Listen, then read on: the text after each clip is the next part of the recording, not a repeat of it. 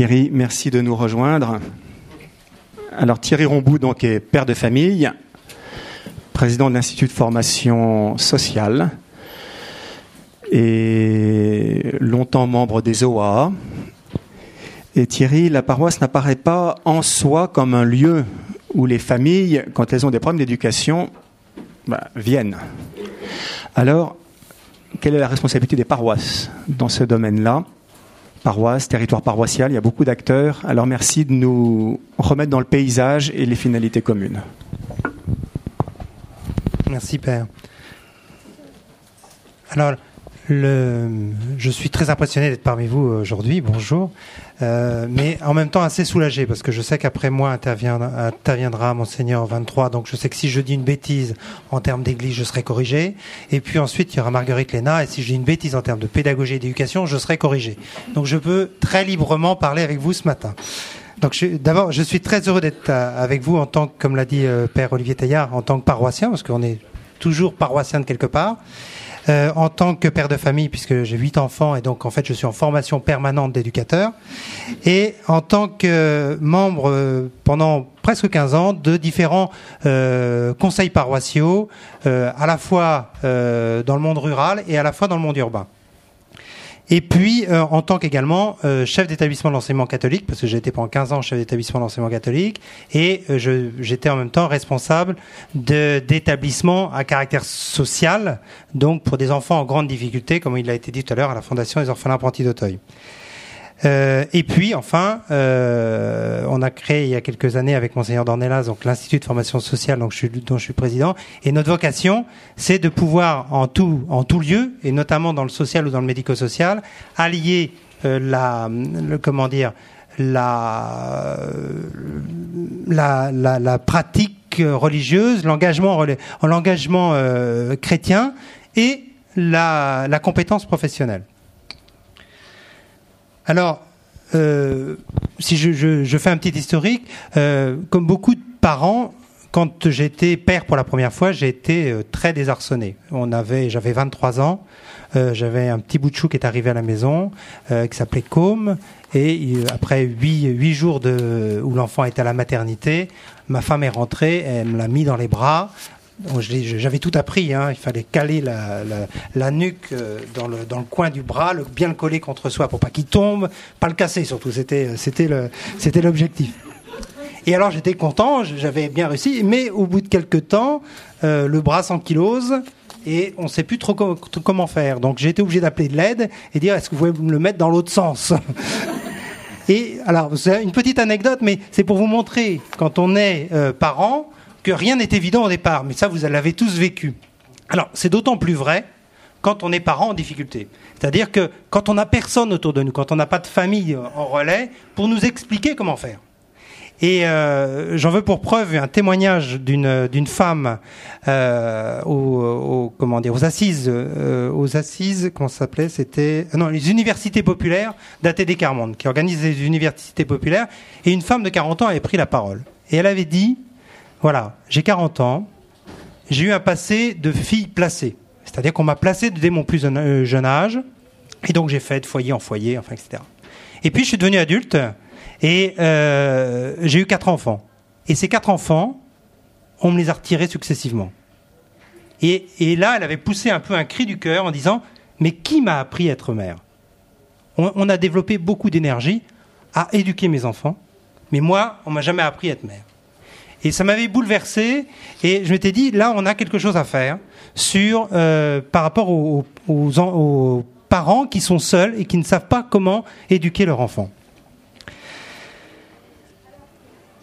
Alors quand on, était, quand on est confronté à la difficulté, on cherche de l'aide autour de soi, et même si on ne le dit pas, on n'ose pas le montrer, euh, parce que à la difficulté s'ajoute généralement un sentiment de culpabilité, euh, le, sentiment de, de ne pas avoir assez aimé. Ce, sentiment est très très fort. Donc on n'ose pas demander parce que on se dit si je demande, c'est que finalement je suis peut-être pas un bon parent.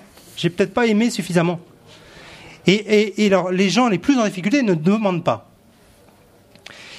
Euh, alors en tant que paroissien et parent et en tant que paroissien et directeur d'établissement de l'enseignement catholique et d'établissement euh, d'éducation luttant contre l'exclusion, j'ai souvent cherché à trouver un relais dans les paroisses dans lesquelles on, était installé.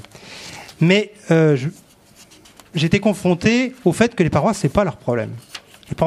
Les, paroisses, elles ont leurs propres problèmes d'administration, d'organisation de la messe du dimanche, de, enfin, etc., etc. Et quand on arrive avec un problème supplémentaire, c'est un de trop. C'est un de trop. Et, euh, et donc on s'était dit, alors moi à l'époque j'étais en, Picardie, en pleine, euh, terre picarde, premier, premier voisin les vaches, et on, donc une paroisse qui n'était pas outillée pour pouvoir aider un établissement qui avait plus de 300 gamins. Et euh, on s'est dit, bon, on peut pas rester comme ça quand même. Nous, il nous faut une paroisse. Il nous faut vivre la vie d'église. Donc on a inventé une paroisse virtuelle. C'est-à-dire qu'au sein de, plusieurs établissements euh, qui étaient donc on avait l'école, on avait le foyer, l'internat, enfin différents différents lieux. On a réinventé un village et dans le village au cœur on a mis la paroisse, c'est-à-dire en fait un lieu où des chrétiens se retrouvaient pour célébrer ensemble et puis pour apporter la bonne nouvelle. Et euh, donc cette paroisse virtuelle, elle a eu énormément d'avantages.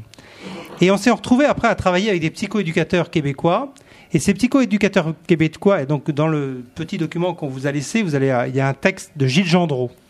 Et le texte de Gilles Gendreau dit la chose suivante.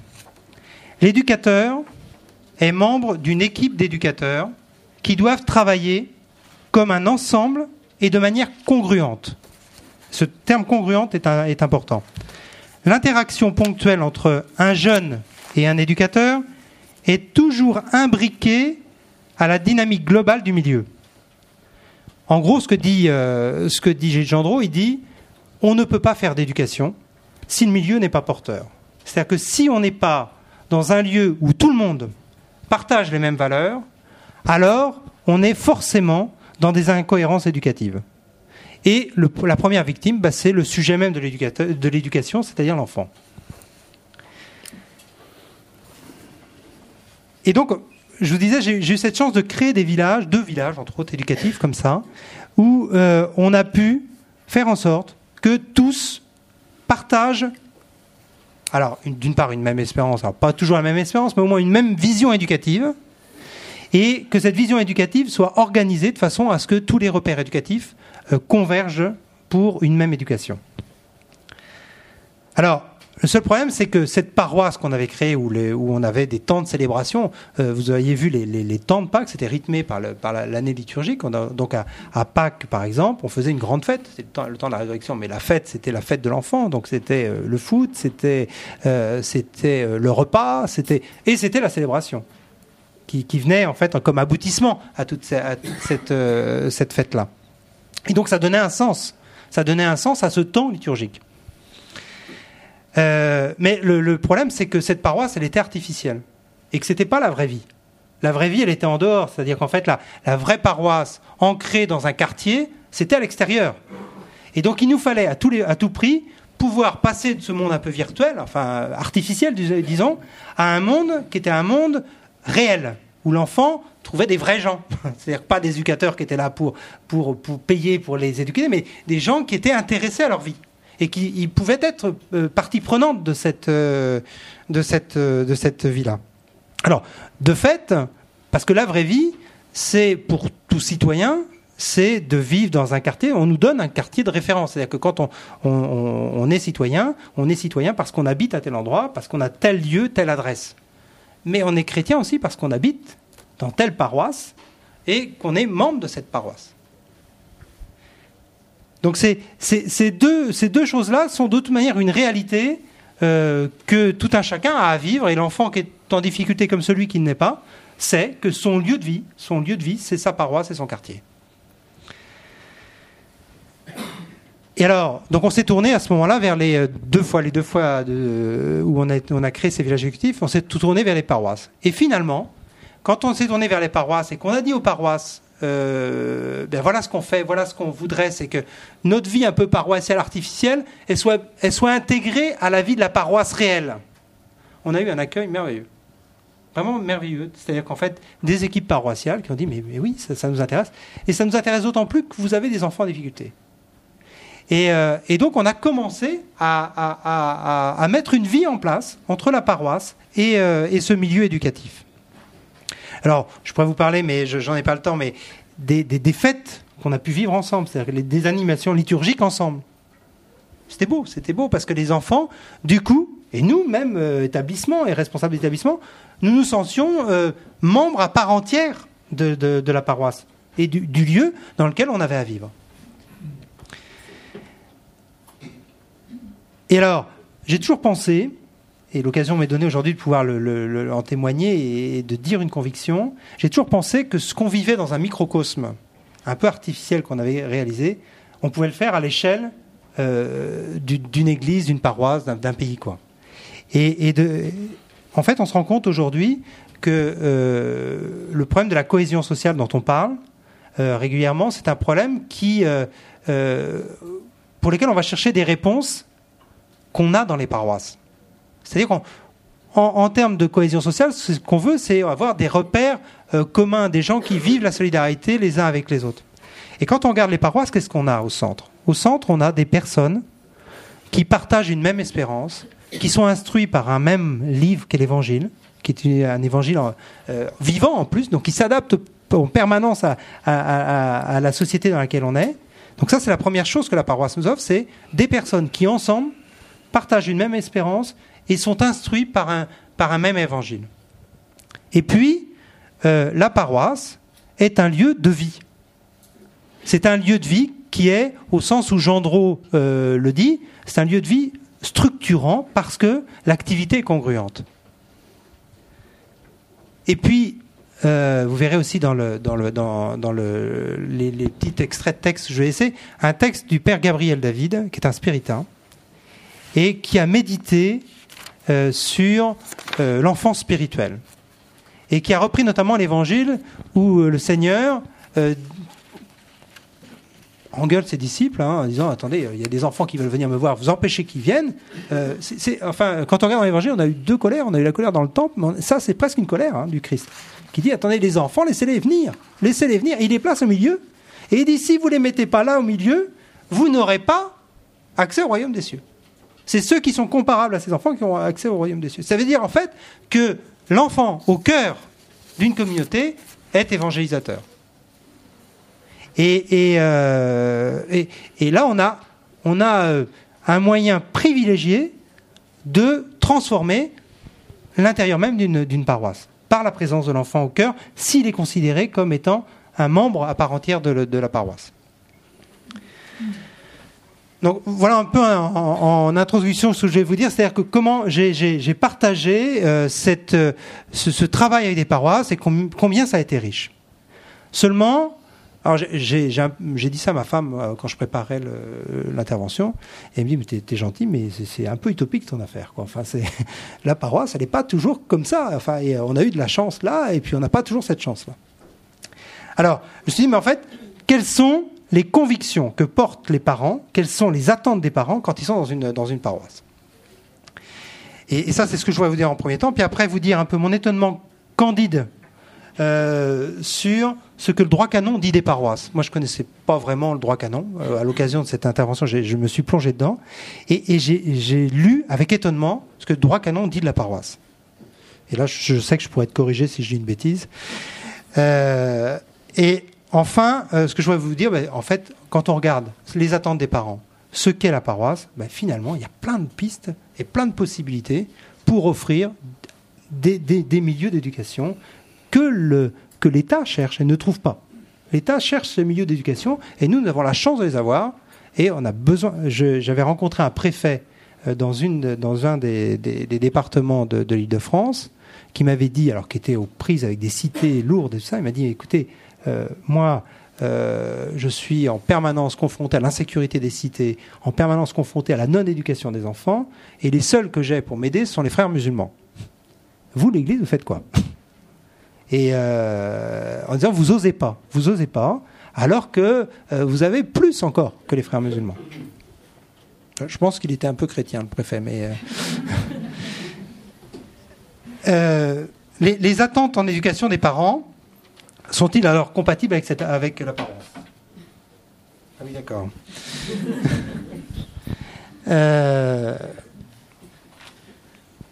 on va aller plus vite. Alors, je me suis, euh, je, me- je me suis un peu, euh, je me suis un peu, comment dire, euh, interrogé sur euh, qu'est-ce que moi en tant que parent, euh, moi en tant qu'éducateur, en tant que responsable d'établissement, euh, je voulais fondamentalement euh, pour euh, pour mes enfants. J'ai eu euh, à vivre une mutation professionnelle il n'y a pas a pas très longtemps, donc à, cette occasion-là, on, se repose des questions essentielles. Et euh, je me suis dit, mais si mon enfant peut me dire, ou si les enfants dont j'ai eu à m'occuper pou- pouvaient dire, euh, un, j'ai trouvé un sens à ma vie. J'ai trouvé un sens à ma vie et j'aime la vie et je choisis la vie. Je serais content. S'il me disait, je suis libre, c'est-à-dire que j'ai la capacité à penser tout seul, sans pression, sans. J'ai j'ai cette capacité à faire un libre choix, de dire oui ou dire non dans les choix que j'ai à faire. Je serais content. S'il me disait, je sais que ma vocation est unique et que euh, je peux euh, faire chaque jour, que, que ce que je fais chaque jour, je suis sûr de le faire en harmonie avec ce que Dieu attend de moi. Je serais heureux. Et s'il pouvait dire, j'ai rencontré des personnes qui croient en moi et qui m'aiment, et c'est ce qui m'a fait avancer dans la vie, je serais content. Et puis la dernière chose, la cinquième conviction en fait, ce serait de dire, je sais que ma famille et que mes, et que mes amis sont là et qu'en cas de coup dur, ils, seront- ils seront là pour m'aider. Ils seront toujours là pour m'aider. Eh bien, je pense que quand on a offert ça à des enfants, dans la vie, ils peuvent aller partout, quoi. Ils peuvent, avancer. Et alors, euh, ça, c'est ce qu'on pourrait attendre en tant que parent. Et puis après, il y a le droit. Le droit qui vient nous dire, nous, en tant que parents, euh, quelle est notre obligation Et alors, j'ai regardé dans le Code civil, et dans le Code civil, notamment à l'article 300... euh, attends, attends, attends. 300 371 du Code civil, il est, dit l'autorité parentale est un ensemble de droits et de devoirs ayant pour finalité l'intérêt de l'enfant. Et donc en fait, bon, je ne vais pas vous lire tout, cet article, mais l'article dit entre autres, vous les parents, protégez vos enfants, assurez-leur sécurité, santé, moralité, le tout en vue de l'intérêt de l'enfant. Ça, c'est ce que nous donne le Code civil. Et puis après, j'ai été regarder du côté du, droit canon. Et alors, dans le droit canon, alors vous retrouverez, vous avez ça dans, vos feuillets également, euh, le droit canon invite, invite et, et demande, c'est une obligation morale en fait, hein, euh, les parents à permettre une formation intégrale de la personne. Et quand on dit formation intégrale de la personne, on dit développement harmonieux des dons physiques, moraux, intellectuels. Ça, c'est une première chose. Ensuite, un juste usage de la liberté. Et ensuite, une capacité à être participant de la vie sociale. Le tout en vue des fins dernières et du bien commun de la société. Et donc on a cette complémentarité entre l'attente assez matérielle de l'État, euh, de l'État, et puis cette attente beaucoup plus profonde, ou cette invitation beaucoup plus profonde que l'Église fait à chaque parent.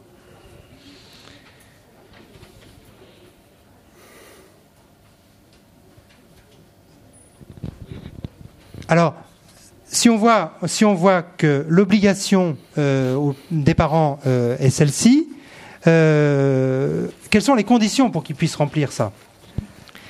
Les conditions générales, c'est que le parent est premier éducateur de l'enfant. Et euh, pareil, vous regarderez dans, le, dans, le- dans- dans les textes, il y a un texte de Familiaris Consortio qui dit, dit bien, qui dit, qu'en fait le- le parent est premier éducateur de l'enfant et que c'est fondé sur le fait que l'amour d'un père ou d'une mère vis-à-vis de son enfant est un amour unique. Rien ne peut remplacer cet amour-là. Et en ce sens-là, il y a des attributs de cet amour dans l'éducation qui ne peuvent être remplis que par les parents. La deuxième, la deuxième chose dans les conditions, c'est que euh, un père ou une mère ne peuvent pas remplir cet acte d'éducation. C'est, quand, vous voyez le programme entre le droit canon et le, droit social, comment faire seul, quoi? Et donc, euh, il y a un proverbe, africain qui dit il faut tout un village pour éduquer un enfant. On ne peut pas seul éduquer un enfant. Et euh, j'ai eu l'occasion de, travailler avec mon épouse dans le cadre d'une ONG auprès d'enfants des rues, euh, et donc d'éducateurs d'enfants des rues, notamment à Kinshasa, où à Kinshasa on a plus de, je crois que c'est 75 000 enfants des rues, sur une population de 7 millions d'habitants. alors, quand on, travaille comme ça, on, est obligé de regarder quelle est la culture. Et la culture, c'est en Afrique, tout, l'enfant est toujours euh, doit toujours vivre avec ses parents, avec sa famille. C'est là, c'est là son lieu de vie et il ne peut pas en être autrement. Et donc la solidarité, elle existe intrafamiliale, intra, euh, c'est-à-dire en fait toutes les familles d'un même lieu, d'un même clan, éduquent l'enfant. Et puis, euh, ce que nous rappelle Familiares Consortio, c'est qu'il y a un principe de subsidiarité. Le principe de subsidiarité, si on devait le définir, ça consiste à réserver à l'échelon enfin, à l'échelon hiérarchique ou l'échelon supérieur, ce que l'échelon inférieur euh, ne pourrait effectuer que de manière moins efficace. C'est-à-dire qu'en fait, on laisse à chacun son rôle dans l'éducation. Et on le définit euh, et on ne va pas faire deux fois la même chose. C'est ça la congruence. Voilà. Le, le, le, souci également, c'est qu'un père, que ces conditions d'éducation étant remplies, euh, on a une forte tentation quand on est parent à faire une éducation dans une bulle ou dans la jungle. C'est-à-dire qu'en fait, soit on, éduque nos enfants dans la famille et de manière très, euh, très ramassée, très protégée, ou alors on ne protège pas, on ouvre, et à ce moment-là, l'enfant est livré à toutes les, euh, influences qui, elles, justement, ne sont pas cohérentes. Et Jean-Marie Petitclerc disait dans un, de ses, livres, il disait en fait le vrai problème de l'éducation euh, que l'on rencontre en France, mais un peu partout dans le monde, c'est qu'il n'y a pas euh, de cohérence entre les acteurs de l'éducation. C'est-à-dire que quand l'enfant est placé, euh, quand, l'enfant est, à l'école, ou quand il est dans le quartier, ou quand il est à la maison, il n'y a pas automatiquement il n'y a pas automatiquement de, euh, de, comment dire de, euh, de cohérence. Et donc le tout, c'est de ramener une cohérence entre tous ces acteurs-là. Or, ben, la paroisse, c'est le lieu où, cette cohérence peut être, euh, peut, être peut être installée entre l'enseignement catholique, entre le club de loisirs qui peut exister dans la paroisse, entre la famille. Si tous ont des activités en commun et que le curé de la paroisse, alors là j'ai pas le temps de développer, euh, mais le curé de la paroisse est dans le droit canon, c'est très spécifiquement euh, dit, euh, a cette charge-là. Moi j'étais très surpris parce que pour moi, le, curé de la paroisse et, puis la paroisse avaient pour mission de l'assemblée du dimanche et puis, puis les activités. Mais quand on lit bien, ce qui est au cœur de la mission de la paroisse, c'est de soutenir les familles dans l'éducation et c'est de soutenir les solidarités. Et que euh, en fait, l'assemblée du dimanche, c'est un peu l'alpha et l'oméga. C'est là où on va puiser la, force, et c'est là où on va rendre grâce pour, ce qui a été réalisé. Et, euh, donc, ça a été mon, étonnement en me disant, mais la paroisse, c'est le lieu par excellence où on peut réaliser la cohérence éducative. Voilà. Alors, j'ai pas le temps d'aller plus, euh, beaucoup plus loin. Je voudrais juste vous raconter un rêve que j'ai fait. Euh, vous savez, il y, a, le rêve de Martin Luther King qui se réveille le matin et qui dit J'ai rêvé que le monde. Enfin, etc. Et, et moi, j'ai rêvé une chose. J'ai rêvé une chose, c'est que. Si je le retrouve. C'était pas très spontané comme rêve. Hein. Euh, c'est que dans toutes les paroisses, ce matin, le curé de la paroisse était respecté par ses paroissiens. C'est un rêve, hein euh, lui, soucieux de lui venir en aide, comme dans une famille. Les paroissiens et les mouvements de la paroisse et l'enseignement catholique venaient de se mettre d'accord sur la place complémentaire qu'ils pouvaient avoir chacun. Et qu'ils allaient prendre cette place pour accueillir l'enfant. Alors accueillir l'enfant au cœur de la paroisse qu'ils allaient devenir les relais de la famille. Et que les familles, elles, s'organisaient de leur côté pour monter une garderie, pour euh, ouvrir une crèche, euh, et qui se réunissaient en même temps pour partager sur leurs problèmes de parents, pour dire quel était leur problème et trouver la solution chez d'autres parents. Et euh, depuis le club de loisirs, qui était installé au cœur de la paroisse, qui était une activité particulière de la paroisse, les parents, qui étaient beaucoup plus loin de la, paroisse, de l'église, qui ne connaissaient pas trop l'église, mais qui venaient au club, qui venaient au foot, parce qu'il y avait du foot, ceux-là, d'un seul coup, entendaient parler les autres parents, qui étaient plus engagés au sein de la paroisse, de tous les problèmes éducatifs comme les leurs. Et, ils pouvaient trouver des solutions ensemble. Et euh,